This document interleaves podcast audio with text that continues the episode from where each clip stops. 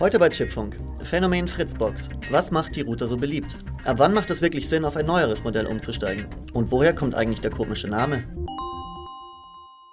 Hallo liebe Zuhörer, wir unterhalten uns heute über die Fritzbox. Dafür habe ich jetzt zwei Kollegen von der Test- und Kaufberatung da. Einmal den Andi. Hallo Andi. Servus. Und einmal den Thorsten. Hallo Thorsten, schön, dass du da bist. Hallo. Ja, Andi, ich frage vielleicht dich gleich mal, was zeichnet denn Fritzboxen an sich so aus? Oder gibt es Modelle, die besonders empfehlenswert sind? Also ich denke, was die Fritzboxen wirklich sehr stark auszeichnet, ist ihre unheimlich benutzerfreundliche Bedienung. Das heißt, äh, jeder Nutzer wird äh, sich mit einer Fritzbox relativ schnell zurechtfinden, sein Netzwerk eben einrichten, relativ einfach. Ähm, es ist ein, ein, äh, eine, eine, Weboberfläche, auf die man da zugreift, die wirklich selbsterklärend ist in großen Teilen. Man kann man kann sich einstellen, ähm, wie tief man in die Details eintauchen möchte. Also es gibt äh, unterschiedliche Ansichten ähm, vom eben vom Anfänger bis zum Expertenmodus. Äh, das ist sicherlich ein Punkt, der also äh, ganz, ganz großer Vorteil von Fritzboxen ist. Das gilt für alle Modelle im Prinzip gleich. Äh, das sieht auch bei allen Modellen gleich aus.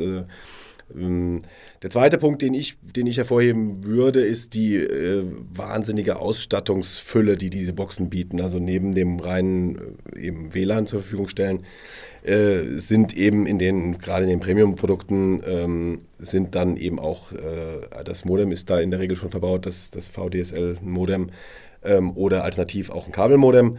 Äh, und es finden sich eine Decktelefonanlage, es findet sich ein Anrufbeantworter und, und so weiter und so weiter. Das Besondere an der Fritzbox ist eben, dass in einer Box äh, gleich äh, drei Geräte verbaut sind, nämlich äh, Modem, äh, WLAN-Router und eben eine vollwertige Telefonanlage, die es wirklich in sich hat, an dem man nahezu alles anschließen kann und die auch mit ISDN noch wunderbar funktioniert. Ich würde sogar noch, noch eins ergänzen, ich würde noch, noch einen oben draufsetzen, denn ähm, wenn man an die USB-Anschlüsse der Box äh, Speichermedien dranhängt, dann bietet die äh, Fritzbox sogar noch das sogenannte Fritz NAS, eine eigene Oberfläche, um ein Netzlaufwerk aufzum, äh, aufzusetzen.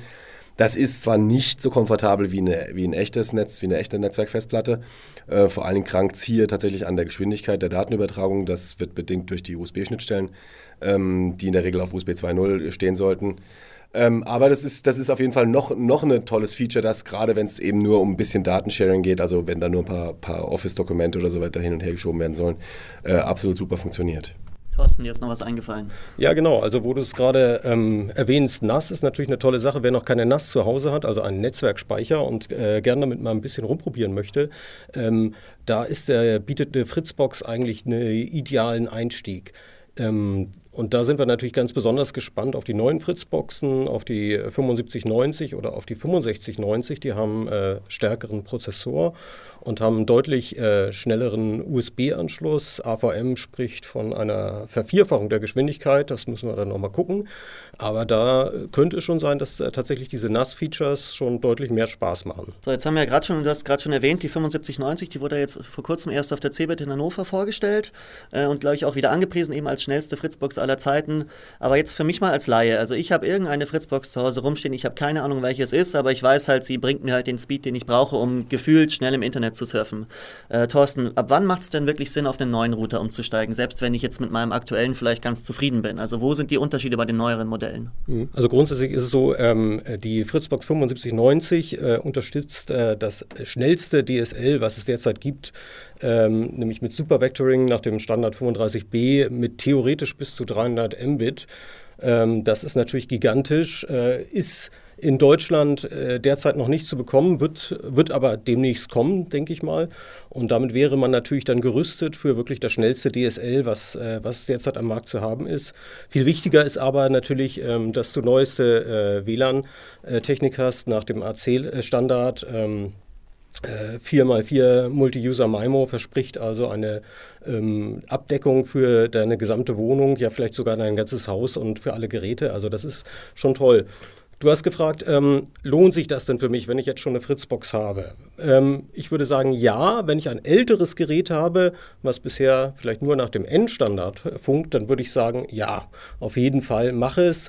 Du hast viel mehr Spaß damit. Du hast ähm, vor allen Dingen keine Abbrüche mehr beim Streamen und äh, übers Handy, übers Tablet, wenn du beim Netflix schauen und so. Es ist einfach nervig, wenn da mal äh, der Stream aussetzt. Ähm, AC-WLAN bringt dir einfach viel mehr Spaß zu Hause.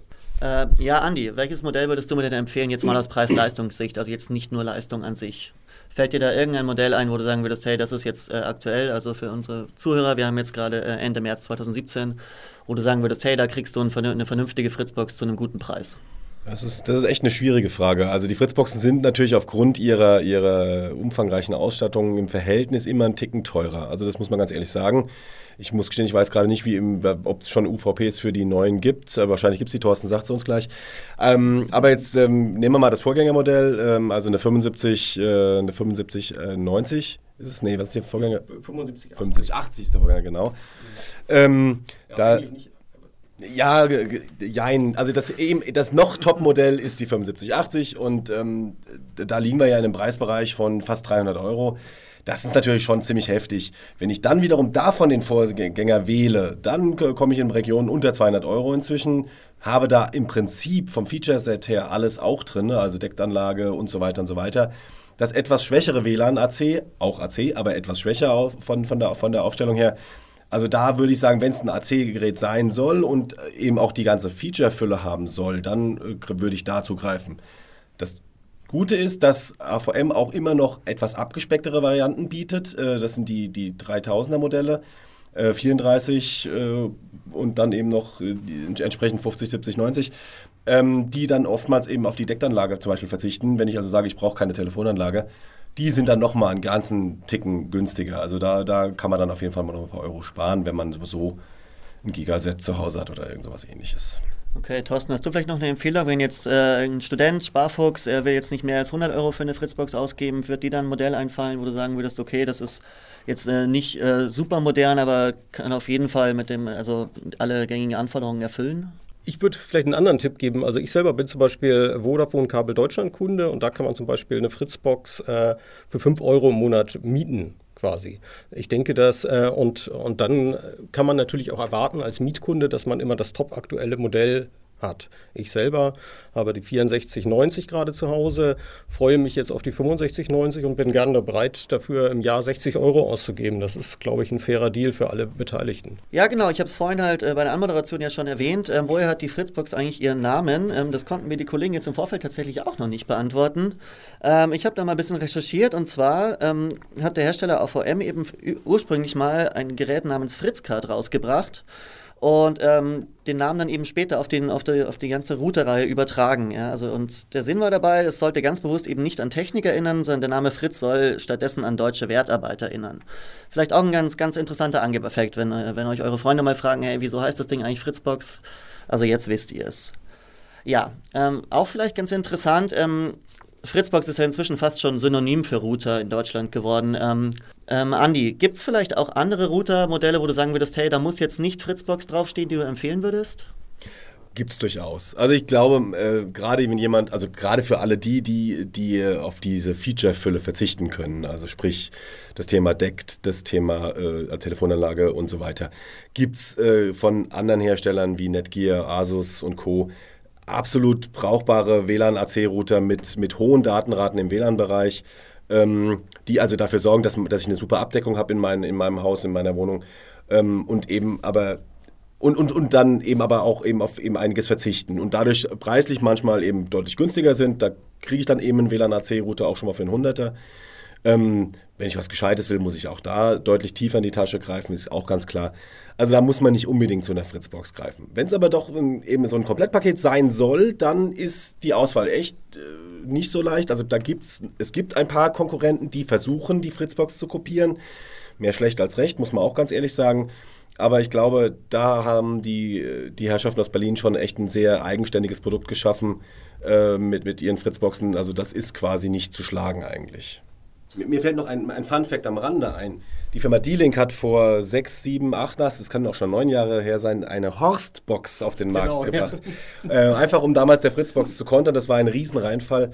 Ähm, ich glaube, das Produkt ist nie wirklich auf den deutschen Markt gekommen. Ähm, es war auch nur für den deutschen Markt gedacht, weil ja die Fritzbox auch ein sehr deutsches Phänomen ist, muss man auch ganz klar sagen. Ähm, außerhalb des deutschsprachigen Raums findet AVM mit der Fritzbox im Prinzip nicht statt. Ich glaube, es ist ein bisschen in Spanien und ein bisschen in England zwar, aber das war es auch im Großen und Ganzen. Ähm, aber wie gesagt, äh, die Horstbox von D-Link, das war, äh, ich meine, so 2007, 2008 muss das gewesen sein, war ein großer Reinfall und äh, das äh, hat also nie so richtig funktioniert.